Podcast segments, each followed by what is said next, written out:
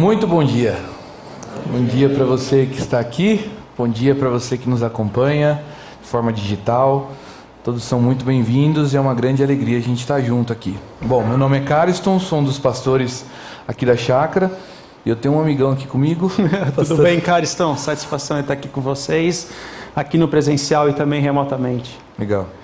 Ah, gente, ah, quem tem acompanhado essa série e, e, participa da comunidade sabe que nós estamos comemorando 21 anos de Chácara Primavera, 21 anos onde nós entendemos que Deus ah, tem cuidado da gente, nos acompanhado, nos auxiliado e cremos que Ele continuará fazendo isso ao longo do tempo. Uhum. Ah, mas dentro dessa realidade, nós estamos trabalhando essa série Espiritualidade pós-pandemia. Isso vem de uma reflexão da equipe pastoral ah, em tentar discernir se a pandemia gerou mudanças também na espiritualidade, porque gerou em várias coisas e nós já a gente vem conversando ao longo do tempo sobre isso, mas nessa série específica em relação à nossa comunidade, nós refletimos se isso também afetou a espiritualidade, né?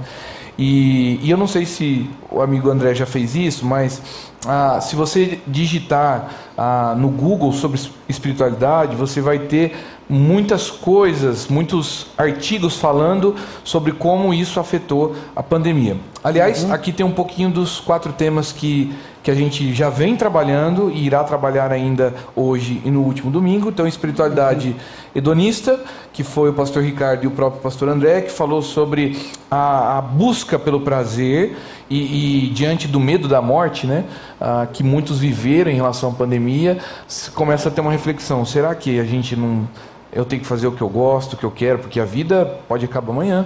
A vida é passa rápido. Exatamente. Mas uma segunda conversa que nós tivemos foi espiritualidade autônoma no, autônoma no último domingo com o pastor Hugo uh, e o pastor Tiago, e trazendo essa ideia de nós não precisamos de ninguém. Eu sou, eu sou igreja, e se eu sou igreja, Jesus está comigo e eu não preciso de uma igreja física ou de uma comunidade, estar debaixo de alguém. Né? E a gente falou um pouquinho disso. Eu também. me basto. Exatamente. Uhum. E hoje a gente quer conversar com você sobre essa questão da espiritualidade digital. Bom, eu estava te falando que ah, em meio à pandemia, ou se você digitar hoje no Google, você vai perceber ah, muitos artigos falando sobre como a espiritualidade, espiritualidade foi afetada. Isso porque, eu lendo alguns, eu separei algumas coisas que me chamam a atenção. Primeiro, nós perdemos o controle. Diante da pandemia, Todos nós perdemos o controle. Talvez a, a, você pode dizer assim, mas cara, a gente já não tinha o controle de tudo, é verdade? Mas a gente tinha uma sensação falsa que tinha o controle. Exemplo, você pagava um bom convênio, ah, você tinha uma condição financeira para pagar um bom médico, o melhor do Brasil, se você quiser. Uhum. Mas em meio à pandemia você não consegue fazer isso, por mais que você tenha dinheiro, por mais que você tenha um bom convênio, porque às vezes não tem nem vaga para atender você. Essa foi a realidade da pandemia, perdemos o controle. Um segundo aspecto dessa, dessa consequência é o desconforto. Ah, todos nós tivemos as nossas rotinas alteradas. Né? De repente você estava aqui no domingo, cantando e ouvindo a palavra, e todo feliz, achando que tudo ia continuar bem, ou já com medo do que poderia vir, de repente na segunda-feira você não podia mais sair de casa. Essa é a realidade. Houve um desconforto dentro da rotina que nós tínhamos. Um terceiro aspecto é o isolamento a, a, de alguma forma todos nós tivemos que ficar isolados. A, a, instabilidade ali econômica, social era muito grande e até havia divergências de ideias, de opiniões sobre isso. E uma última coisa que eu queria destacar é o sofrimento e a morte. Né? Todos nós sofremos com a pandemia, sofremos com a realidade de todas essas coisas apontadas aqui e também sofremos com a morte. Né? Você possivelmente conhece alguém que perdeu alguém, ou você é alguém que perdeu uma pessoa. E, e não, não só de Covid, né? Fala, ah, cara, mas sempre pessoas morreram, né? É a vida. É verdade, mas em meio à pandemia, eu, por exemplo, quando perdi minha mãe de câncer, a, a gente não podia nem visitá-la no hospital, porque não podia entrar, aquela coisa toda, e os médicos foram compassivos com a gente no último momento de vida dela e disse: Não, então a gente vai liberar a entrada da família para vocês só se despedirem. Quer dizer, essa era a realidade de sofrimento de morte não só do Covid. 40 dias depois eu perco meu pai. É, é uma realidade que trouxe muito luto e sofrimento para todos nós. Né? E, e, essas coisas, a perda de controle, desconforto, isolamento, estabilidade, sofrimento e morte, de alguma forma gerou uma busca pela espiritualidade. Porque aí as pessoas disseram: bom, nós precisamos buscar alguma coisa para responder essas dúvidas. Só que aí a gente tinha um paradoxo. Porque onde eu busco? Uhum. Se a gente está isolado, se a gente está trancado em casa, como que eu vou achar a resposta para tudo isso? Então é aí que nós temos a espiritualidade digital.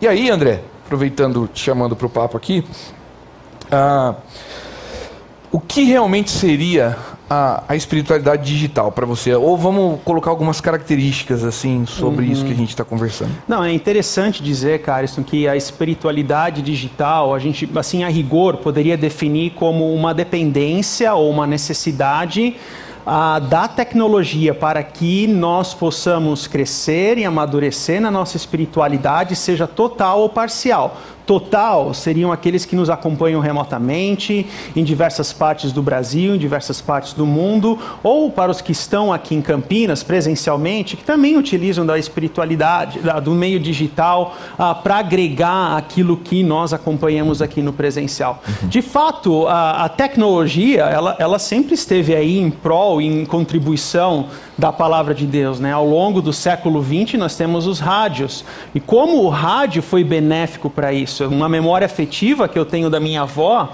é que quando eu era criança, domingo de manhã, aquele rádio estava ligado alto com o culto em alemão né? Porque era a forma como ela tinha, né, para ouvir o evangelho. Então, assim, guardadas as devidas proporções, agora nós temos a tecnologia nesse sentido, uhum. né? Então, veio a pandemia, todo mundo foi para dentro de casa, houve essa Babilônia, esse exílio babilônico para dentro de casa, né? E, e agora nós, que, que nós conseguimos, vamos dizer assim, enxergar essa luz no fim do túnel, né? Ah, com o pós-pandemia, nós precisamos fazer uma reflexão sobre o que é disfunção desse trem todo, mas o que também é uma alternativa viável né, uh, e possível para que a gente possa então crescer e amadurecer na graça de Deus. Mas quando você fala em, em, em características, tá, Cariston, a gente pode pontuar algumas pont ah, alguns pontos relativos, com perdão da redundância, acerca dessa espiritualidade digital disfuncional. E é como você disse antes, essa é uma temática que a gente percebe no, no, da equipe pastoral, no contato com a comunidade, onde características, né, é um modelo, é um perfil de espiritualidade disfuncional que surge ao longo da pandemia e que a gente não pode fugir. A gente precisa direcionar a luz da palavra de Deus e como que as escrituras respondem a isso. Né? Então, uma primeira característica dessa espiritualidade uh, digital disfuncional seria a falta de compromisso com a comuni comunidade local. Aqui nós imaginamos aquela pessoa que estava aqui presente conosco, uh, no presencial, aquela pessoa que nos acompanha remotamente, uh, porque é, faz parte da chácara e está no exterior, em outra cidade, ou que conheceu a nossa comunidade de, pelos meios digitais, mas que ao longo da pandemia se deixou levar por um modelo, uma rotina, uma agenda da qual não há mais esse comprometimento, esse compromisso com a comunidade local. E como consequência disso, ela adentra no mundo de diversidade de fontes Hoje eu acompanho a chácara. Na semana que vem, eventualmente, um outro, uma outra comunidade, um outro local. Ah, na outra semana, aí eu esqueci. Aí vai na outra, eventualmente a chácara de novo. Ou seja, uma pluralidade de, de fontes que se formos avaliar de uma forma um pouco mais profunda, talvez até antagônicas na sua mensagem, porque há uma diversidade, há uma pluralidade e isso não necessariamente é saudável. Ah, um terceiro ponto é desconexão com um grupo pequeno. Então, uma pessoa que tinha esse engajamento ao longo da semana com um grupo pequeno, ah, é uma pessoa interagida em crescer, em cuidado mútuo, e ela abre mão disso porque ela percebe que ela se basta. Entra um pouco naquilo que o Tiago e o Hugo falaram na semana passada de uma autonomia. Eu sou autônomo, eu me basto, então você perde essa desconexão com um grupo pequeno ao longo da semana, mantendo vínculos ao longo da semana. E também com isso a desconexão com o serviço. Ela a, a, abre mão, ela deixa de servir a partir dos seus dons e talentos. Deus deu dons e talentos para você. A pergunta não é se Deus deu ou não deu dons e talentos, características, habilidades, aptidões, mas é o que você faz com aquilo. Essa é a pergunta central. E aqui nós temos uma característica de uma espiritualidade digital, quando disfuncional, da pessoa que ela abre mão dessa característica de servir ao outro de alguma forma. E ela deixa de contribuir financeiramente. Esse é um tema que sempre né, uh, demanda uma, uma explicação a mais, mas aqui nós partimos do pressuposto de que existe um local sadio para contribuição financeira no reino de Deus por meio da missão também da comunidade Chácara Primavera. Uhum. E por fim, a perda de vínculos. Ou seja, a pessoa ela se torna uma ilha. A pessoa uh, não quer companhia, não quer comunhão uh, no contexto contexto comunitário, ela se torna uma ilha em si mesma. Mas é interessante que tanto a espiritualidade autônoma quanto a hedonista, elas estão presentes nesses pontos disfuncionais da digital. Né? Eles, eles estão presentes em todos esses pontos. Perceba que há um fio Há um fio de conexão daquela espiritualidade hedonista que nós refletimos lá no início da série, com essa espiritualidade autônoma da semana passada, com a espiritualidade digital disfuncional, e esse fio vermelho tem nome, se chama pecado. É o pecado humano, né, que ele, trans, ele transparece, ele vem à tona em diferentes formas, e essas diferentes formas, aqui nesse contexto, tem a ver com diferentes modelos de espiritualidade que surgiram ao longo da pandemia ou eles se tornaram tornaram talvez mais evidentes porque já existiam. Mas, Cariston, quando a gente olha, né? para essas características disfuncionais: falta de compromisso, desconexão com o serviço, diversidade de fontes, rompimentos da contribuição financeira, desconexão com grupos pequenos, perda de vínculos. Isso tudo, na realidade, é o fruto da árvore é o fruto, é o que está no topo do iceberg. Porque embaixo, na raiz, o problema é mais sério. O core, o problema, tem a ver com uma relação de consumismo. E é esse o problema que nós precisamos atacar. Esse é o problema porque criou-se aqui uma relação de consumo, de receber, somente de receber, e que é uma relação de consumismo que se torna, o que transparece numa, numa espiritualidade disfuncional. E quando esses são os frutos da minha espiritualidade, isso não é adoração a Deus. Isso é homenagem a Jesus. Existe uma diferença entre adoração e homenagem a Jesus. Uhum. Adoração tem a ver com compromisso. Adoração tem a ver com carregar minha cruz. A, a, cruz de Cristo. Adoração tem a ver com o reconhecimento do pecado e agarrar-se na graça de Deus. Adoração, a, a, é, homenagem, homenagem é uma, uma simpatia, homenagem é uma legal, não há compromisso. E é esse o problema que nós precisamos atacar em se tratando dessas disfuncionalidades. Não. O problema do consumismo. Mas, Cariston, quando a gente aborda sobre, sobre essa questão, né, como a raiz do problema sendo o consumismo, você, você concorda com isso? O que, que você acha? Concordo. Eu queria ah, colocar uma coisa que eu costumo dizer eu acho que a gente é meio que essa geração Netflix, né? Isso. E o que eu quero dizer com isso? Ah, quem talvez é um pouquinho mais antigo, né? Igual, não igual eu, porque eu também sou novinho. Né? Não tão antigo. Não tão antigo, né?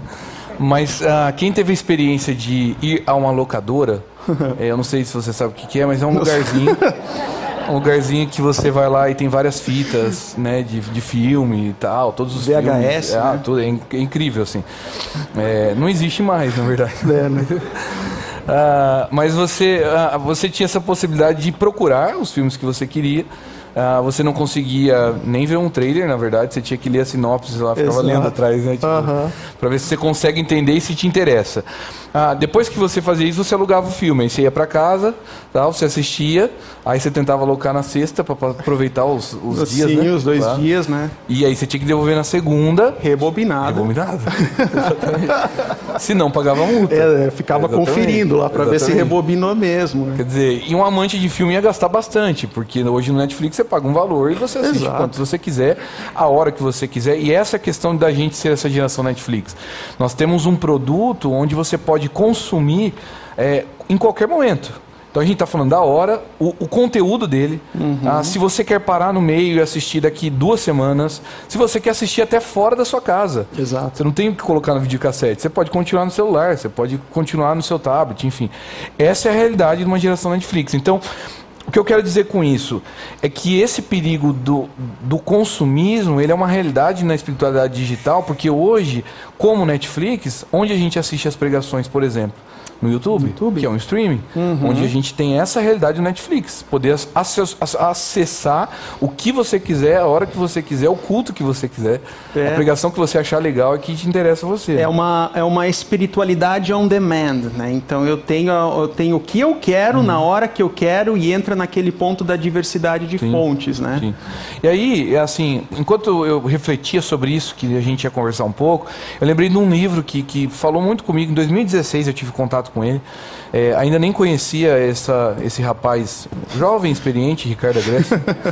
é, tem muito ainda a crescer e aprender, mas ah, esse livro, Igreja Eu Tô Fora, 2016, eu, eu li ele, fez muito sentido para mim naquele momento e e esse livro, para quem não conhece, fala exatamente sobre uma espiritualidade consumista. Né?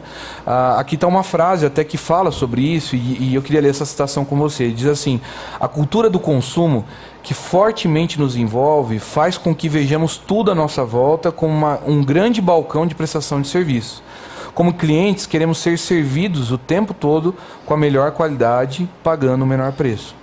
Essa realidade de consumo era uma realidade muito presente já na igreja e já vem sendo presente há muitos anos. De você usar a espiritualidade, a igreja, a comunidade como um produto. Uhum. Como você paga? Com o dízimo, né? com a oferta, ou com a sua presença aqui, com alguma contribuição que você possa fazer. E quando essa comunidade não faz aquilo que você quer, aí eu troco como você uhum. troca de filme, né? como você troca de streaming, assim por, por diante. Essa realidade já existia nesse tempo. Mas aí, eu lembrei desse livro, dessa situação, e eu fiquei pensando, rapaz, como seria essa realidade, esse, esse livro escrito hoje? Porque assim, uhum. assim, apesar de, de o rapaz ser né, rapaz. experiente, ele não teve a capacidade de saber que teria uma pandemia, né, alguns anos depois, e escrever sobre isso nesse livro, né? Então a pergunta é, como seria esse livro atualizado? E, e, como ele mesmo diz, eu que tenho esse coração de artista, né? Tão curioso para as coisas, uhum. eu falei assim, poxa, eu vou curiar esse negócio. Curiar. E mandei mensagem para ele, falei assim, autor do livro, você pode nos ajudar a, a contribuir? O que, que você faria de diferente, né? O que, que você atualizaria nesse livro e tal? Então eu queria chamar aqui o Ricardo para participar com a gente. Ricardo, o que, que você atualizaria nesse livro Igreja Eu Tô Fora hoje? Oi André, oi Cariston, muito obrigado pela oportunidade de participar dessa reflexão junto com vocês. E uh, pensando na pergunta que vocês me fizeram, eu diria, eu acho que eu atualizaria o conteúdo do livro Igreja Tô Fora a partir de uma imagem uh, que nós já fizemos uso dela na nossa comunidade, uma imagem uh, criada pelo Will Mancini. Uh, ele nos convida a olhar a igreja como um prédio de dois andares. No primeiro andar, nós encontramos quatro P's e os quatro P's se referem a, a, determinadas coisas que atraem as pessoas e fazem com que elas permaneçam numa comunidade local. O primeiro P está ligado à personalidade, personalidade do líder personalidade do pregador e, consequentemente, a, a pregação a, desse líder. A, o segundo P, programas, programas de educação infantil, programas de educação cristã para adolescentes, programas para juventude, e aí vai. O terceiro P são pessoas. Ah, naquela comunidade eu tenho um grupo de pessoas que são minhas amigas, eu tenho pessoas que pensam como eu, eu tenho pessoas que reforçam aquilo que eu creio. Ah, e o quarto P seria o prédio. Ah, às vezes as pessoas são atraídas porque o ambiente do encontro presencial é agradável, com ar condicionado, amplo estacionamento. Então esses quatro P's marcam a atração e muitas vezes a permanência de pessoas numa comunidade cristã hoje. A personalidade, programas, pessoas e prédio. Qual é o problema disso? Esses quatro P's ah, estão grandemente associados ao que nós falamos no Igreja Tô Fora, ao religioso, ah, que frequenta uma comunidade cristã porque vê no seu pastor, o primeiro P, um capelão que cuida da sua própria vida. Ah, ele tem programas ah, que são ah, usados nessa igreja para o bem-estar dele como crente, ele tem pessoas que o agradam ali e, e o círculo de amizades dele reforça suas ideias ah, e ele tem um prédio confortável. Agora, o consumidor, isso intensifica, porque o consumidor ele não tem compromisso para com uma comunidade cristã ah, quando essa comunidade não corresponde às expectativas dele. Então, ele encontra uma comunidade onde ah, ele admira admira a personalidade, tem bons programas, aí ele encontra pessoas interessantes ali e o prédio é muito confortável, mas ele permanece ali seis meses, um ano, dois anos, dez anos, quem sabe vinte anos, até o momento em que essa comunidade cristã uh, não corresponde às suas expectativas. Ele não tem o compromisso com a comunidade cristã. Ele vê a comunidade cristã como um balcão de prestação de serviços. Quando esse balcão não está entregando o serviço que ele quer e como ele quer, ele muda de fornecedor.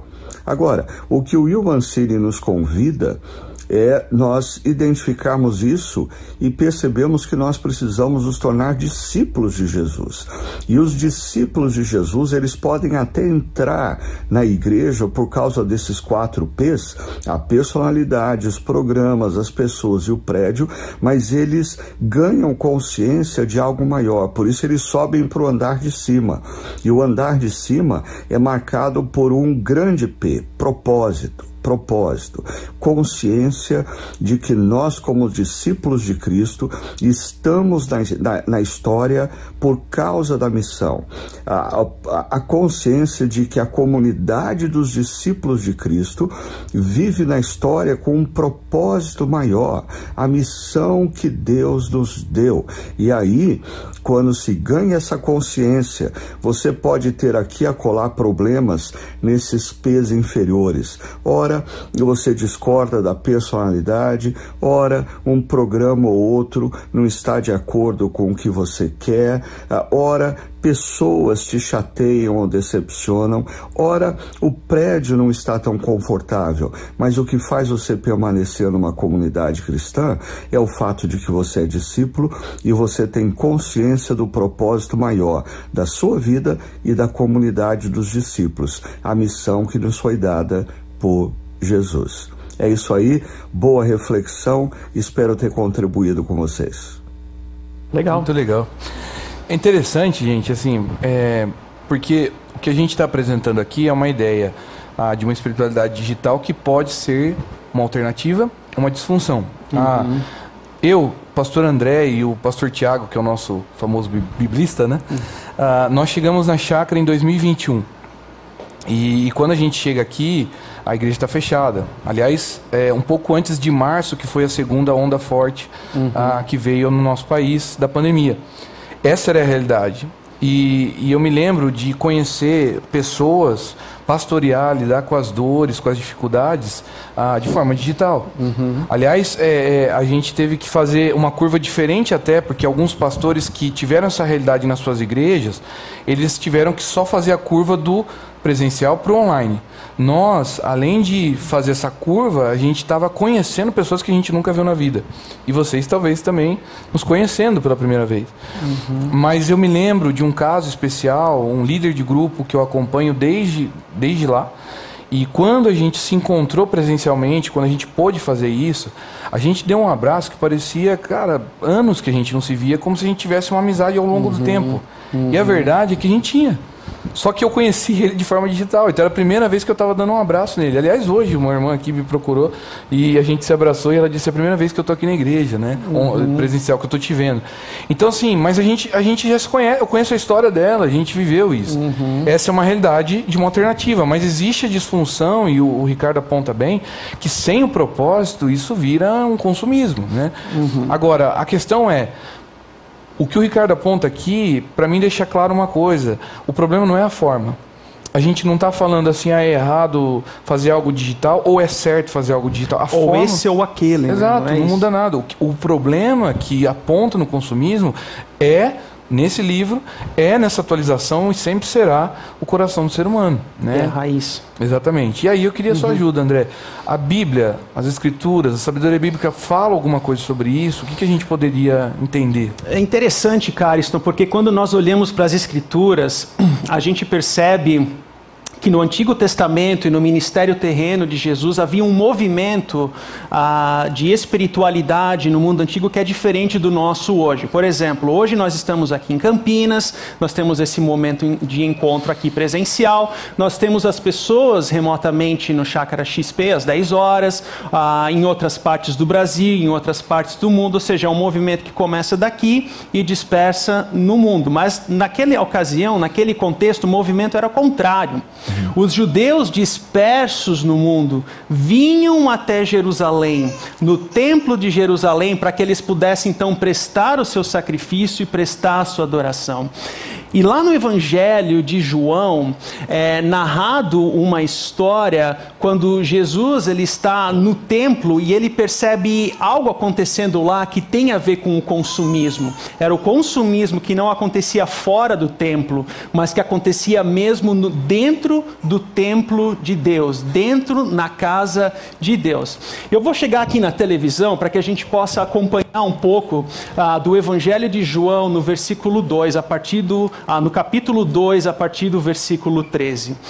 Quando já estava chegando a Páscoa judaica, Jesus subiu a Jerusalém. Era um movimento, novamente, onde que as pessoas vinham das diversas regiões do mundo até Jerusalém. Há documentos históricos que diziam que era em torno de mais de duas milhões de pessoas que vinham até Jerusalém para a festa da Páscoa, ou em outra ocasião na festa do Tabernáculo, na festa do Pentecostes, que eram festas da tradição judaica que enchia a cidade de Jerusalém. Jerusalém.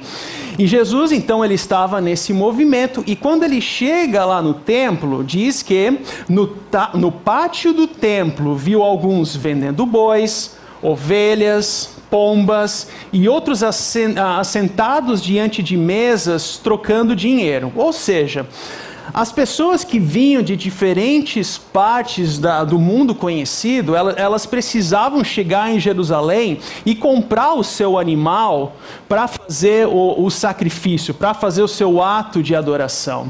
Ah, decorre que aqui, nesse contexto, o que está acontecendo é que esse comércio é dentro do templo. Uhum. E isso que frustra Jesus.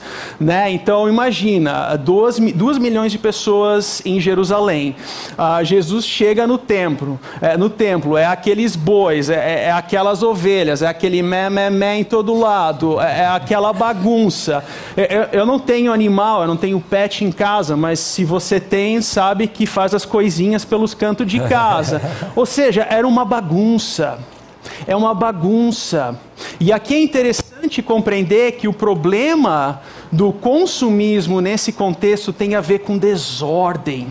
Era uma desordem que estava acontecendo na casa de Deus. E trazendo agora isso para o nosso tema, a, a espiritualidade digital, quando ela é disfuncional, ela também vai gerar desordem ela também vai gerar confusão, também vai gerar caos, porque há um fluxo de informação uh, é, é, tão grande que muitas vezes a gente não consegue extrair, a gente não consegue, uh, de uma forma crítica, perceber o que, que é bom, o que, que, não, é, o que, que é ruim, o que, que é uma comida, um alimento bom e o que, que é um alimento espiritual ruim.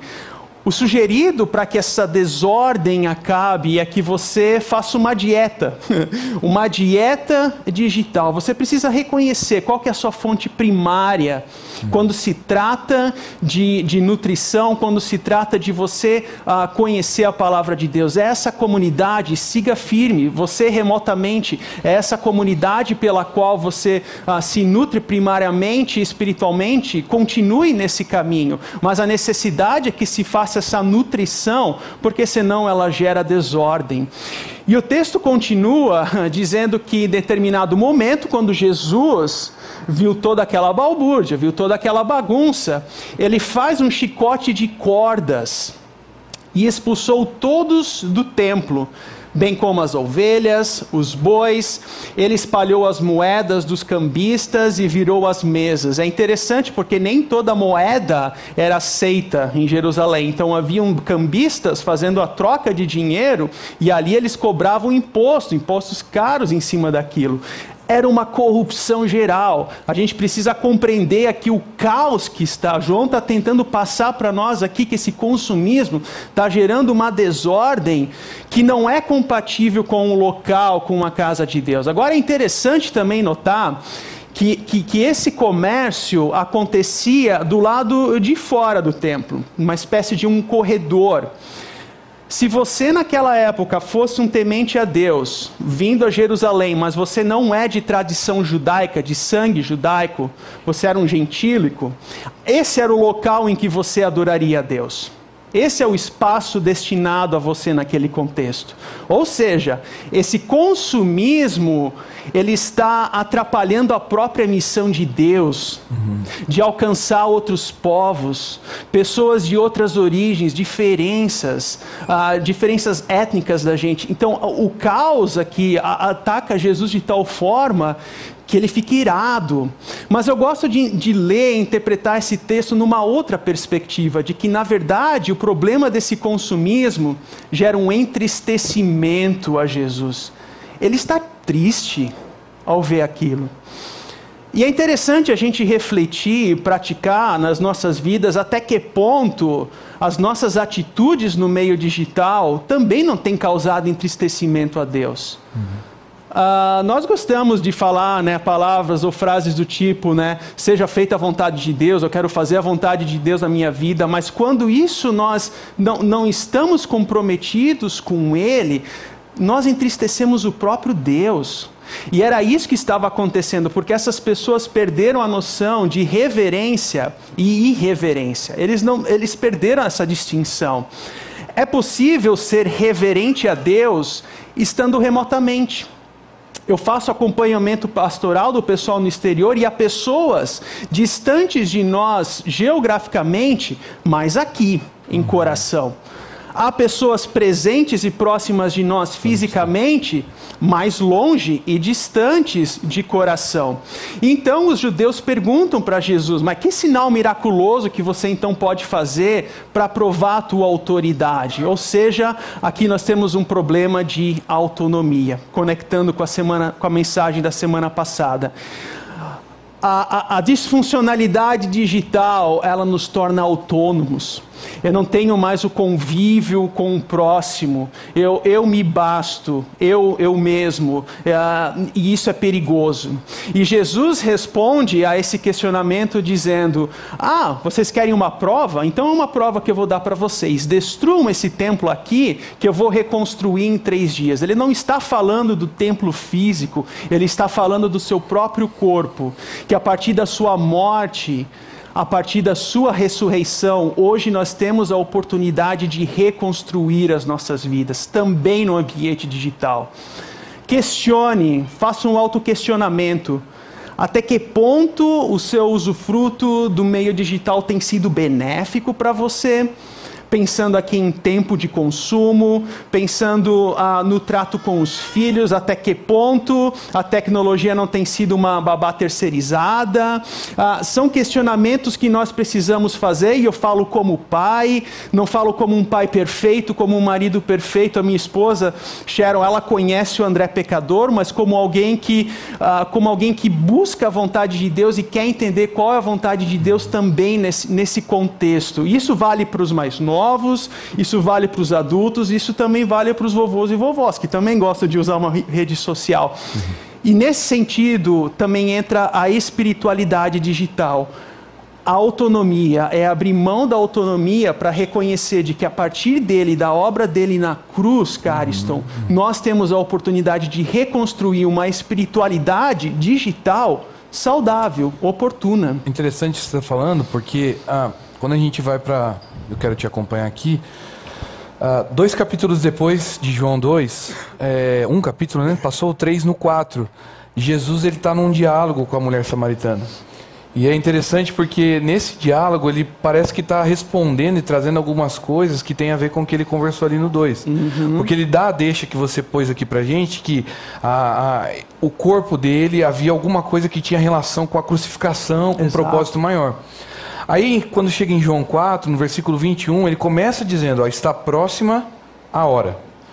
Jesus olha uhum. para aquela mulher e diz assim: ó, tem uma hora que é chegada. Exato. Está acontecendo aí, vai acontecer alguma coisa. Que hora que Jesus está falando aqui? Da crucificação. Exato. Do corpo, do propósito.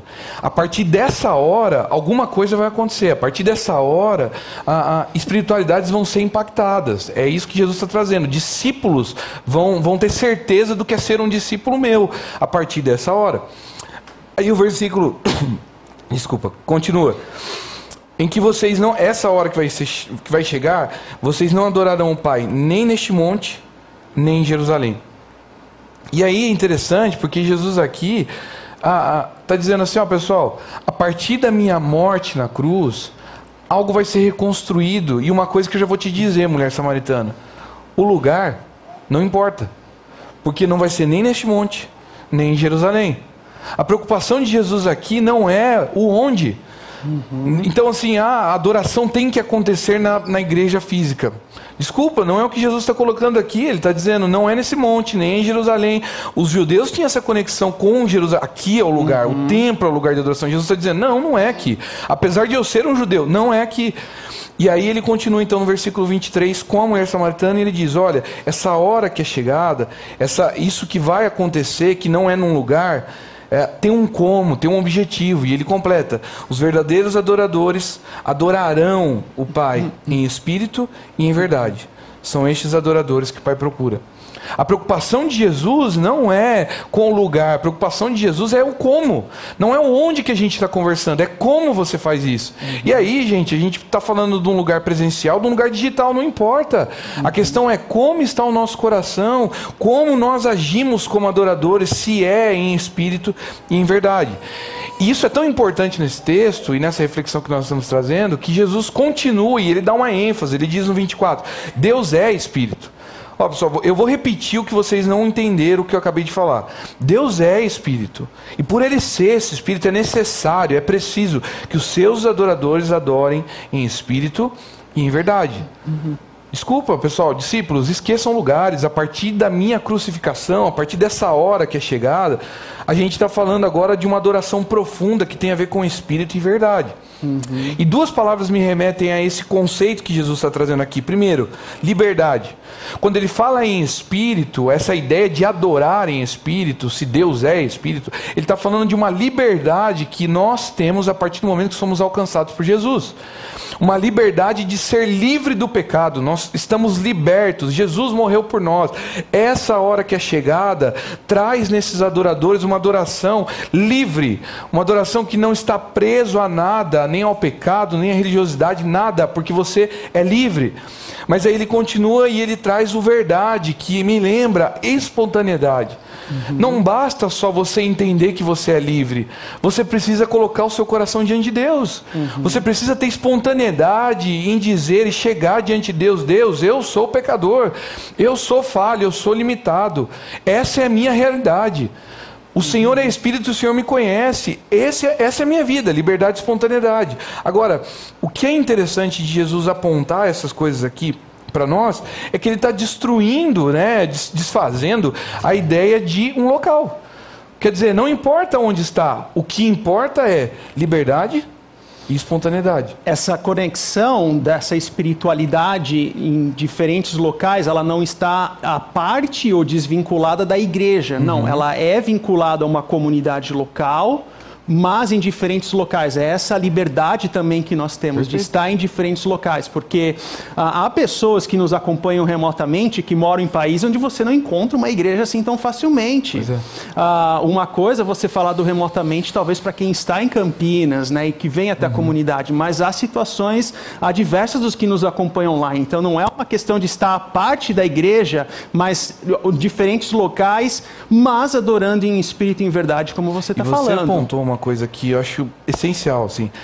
Nós podemos estar presencialmente, presencialmente e não necessariamente adorando Isso. com liberdade e espontaneidade. Uhum. E a mesma coisa para quem está digital. Então, apesar de a gente estar tá falando sobre espiritualidade digital e você que está aqui pensar assim, bom, esse negócio não é muito para mim, porque eu faço a minha espiritualidade presencial. Eu sou, eu vou até ao local. Uhum. É, mas o que a gente está tratando aqui primeiro é a questão do espírito em verdade e o consumismo.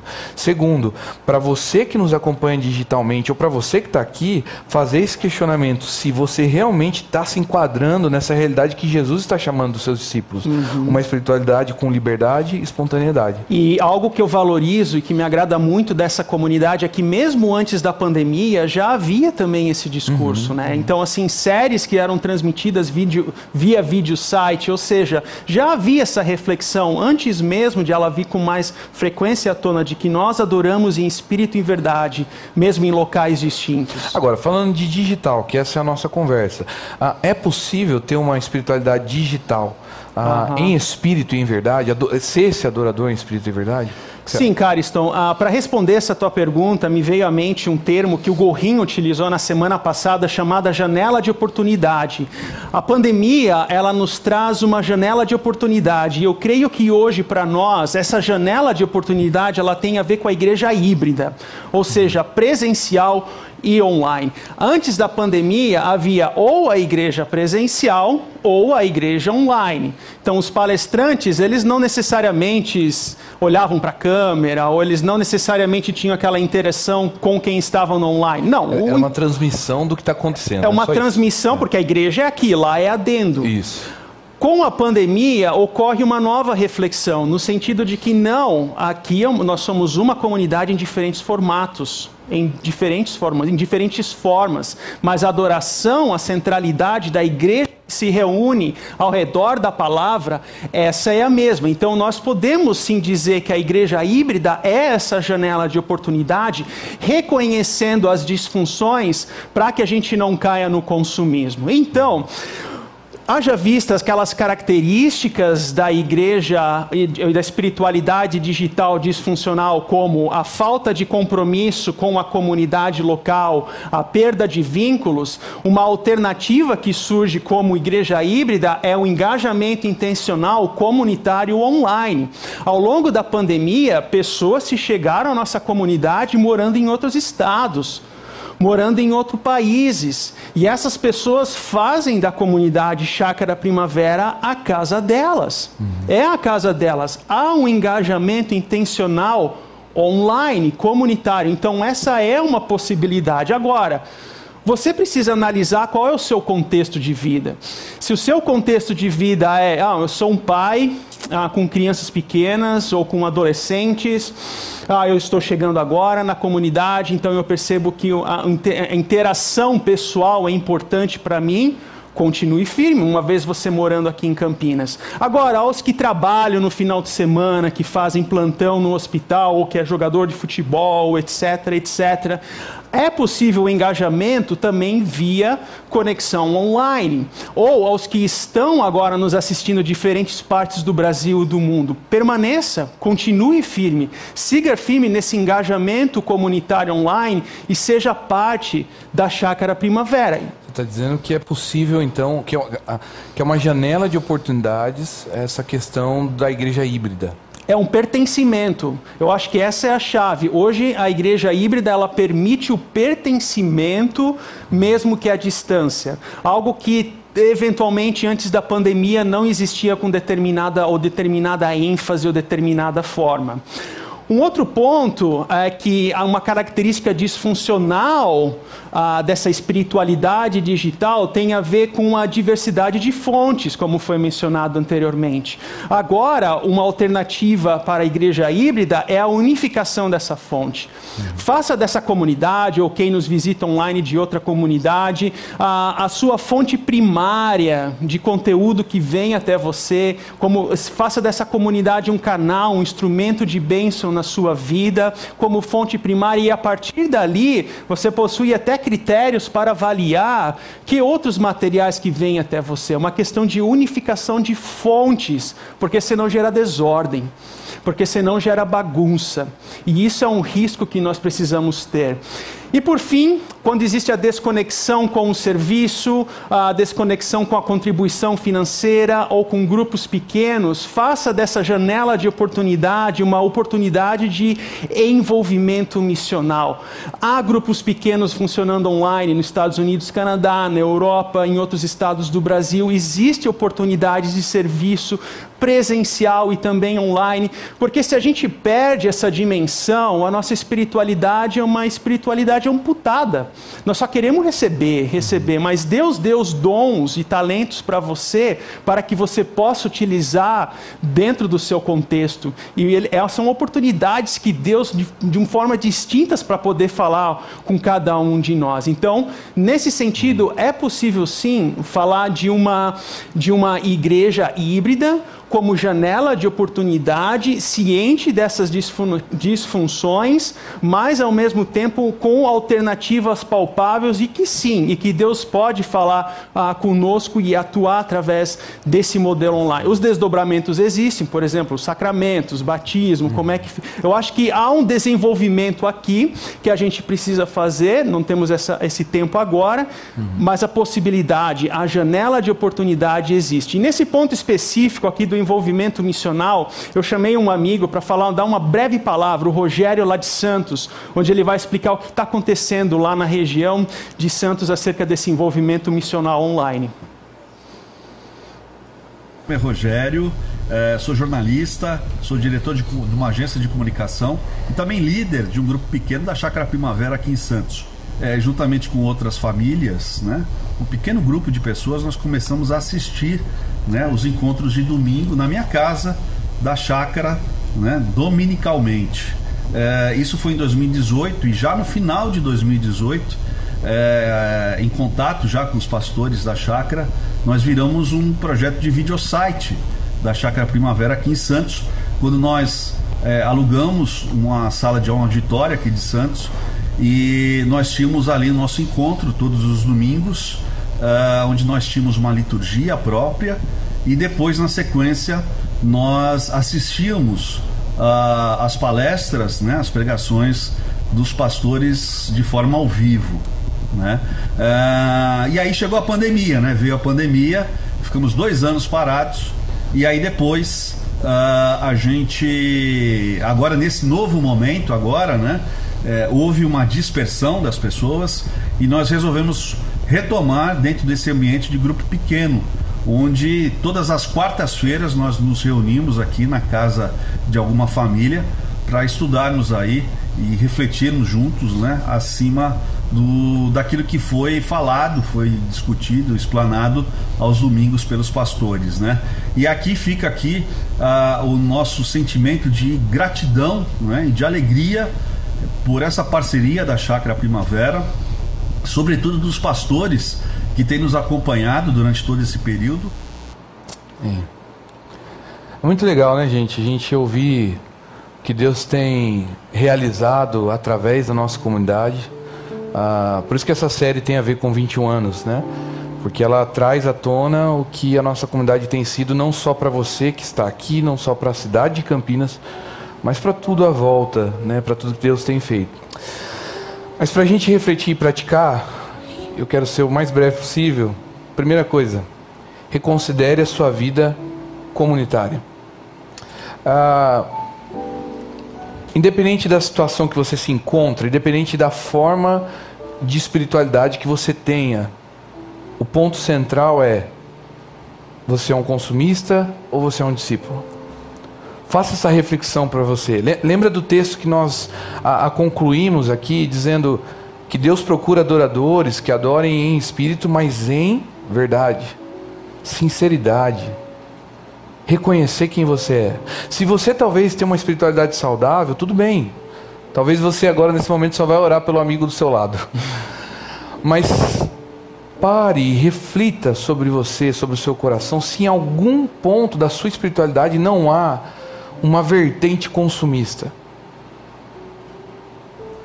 Questione isso.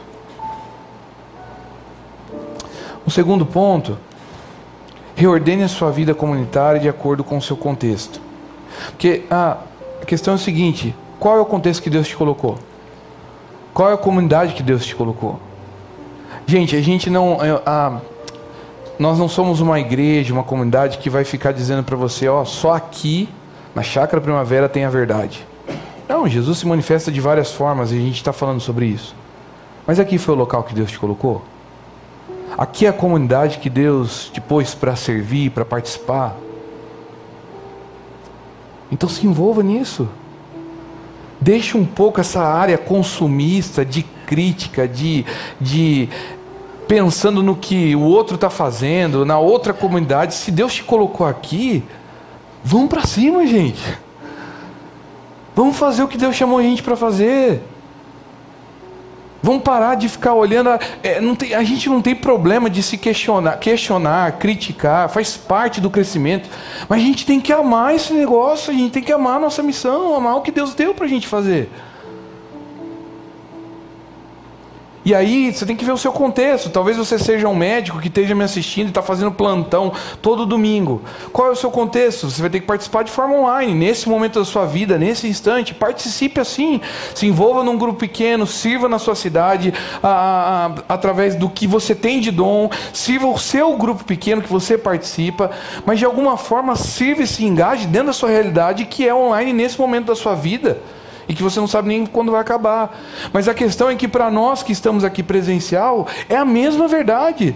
Adore em espírito e em verdade, esse espírito tem uma ligação com Deus. Se o Senhor te salvou, te perdoou, se você sente que você é regenerado por Jesus, houve uma transformação, uma conexão com Deus, então, gente, vamos servir a Deus de acordo com o que Deus colocou no nosso tempo. Se você pode estar aqui, então esteja. Priorize esse dia. Priorize o domingo, quer seja às 9, às 11, às 19 ou na XP às 10 da manhã, mas priorize você estar junto com os irmãos e conversar e compartilhar sua vida e ouvir a vida do outro. Essa é a realidade, porque é o contexto que Deus te pôs. A gente não está falando de forma, a gente está falando que Deus te colocou no momento da sua história e o que você está fazendo com esse momento da sua história. E por isso, terceiro, engaje-se na missão. Engaje-se na missão. Todo mundo aqui tem um dom. Você que me acompanha, você tem um dom. Deus deu dom para todos. Todos tinham talento. Alguns têm um, outros têm cinco, outros têm dez, todos têm talento. Agora a pergunta que eu faço é: o quanto você está usando o lugar que Deus te pôs para estar nesse momento da sua vida? Para dedicar e entregar diante do corpo de Jesus que morreu por você esse dom, esse talento para ajudar tantas pessoas que estão precisando. Vamos orar? Senhor, nós colocamos nosso coração diante do Senhor, reconhecendo, ó Pai, que somos falhos, limitados e muitas vezes nós temos a tendência de caminhar para o consumismo. Isso gera autonomia, isso gera hedonia, é, a gente se torna hedonistas, a gente se torna voltado ao nosso prazer. Essa é a realidade do nosso coração, mas o Senhor Jesus morreu por nós, para nos libertar e a nossa alma não está mais presa a esse pecado.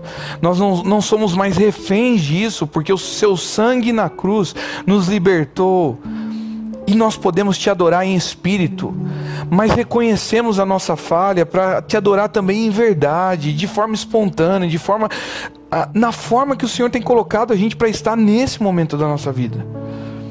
Mas nos perdoe, ó Deus, porque muitas vezes olhamos para a nossa comunidade, esse lugar que o Senhor nos deu, esse lugar que nós construímos juntos, como um produto que nós deixamos de usufruir, usufruímos quando a gente bem entende, Nos perdoe por esse coração consumista, Pai, porque a Chácara Primavera é uma comunidade no meio de várias outras que é, são igrejas do Senhor Jesus, que é a igreja do Senhor Jesus. Nos perdoe por consumir a igreja de Cristo. E Pai, nós, com toda a verdade e humildade, a gente pede, Senhor, dentro desse contexto que o Senhor nos colocou, quer seja digital, quer seja presencial, quer seja híbrido, nos ajude a servir e se engajar naquilo que o Senhor nos chamou para fazer, no dom que o Senhor nos deu. Em nome de Jesus. Amém. Que você possa fazer dessa próxima canção a sua oração e a sua reflexão.